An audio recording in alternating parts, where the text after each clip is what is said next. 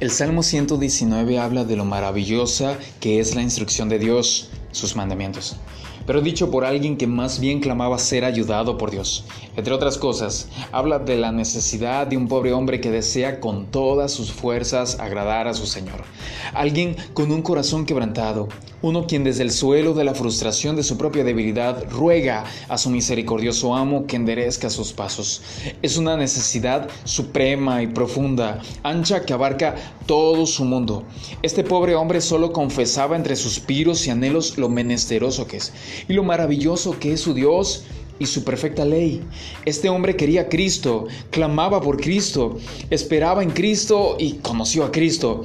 Sabía que solo el poder de Cristo haría que ese débil mortal recobrara fuerzas, visión, gozo y paz, y hablaría para siempre de lo asombrosa que es la ley de Dios, de cómo le dirigió hacia Él, de cómo convirtió su alma.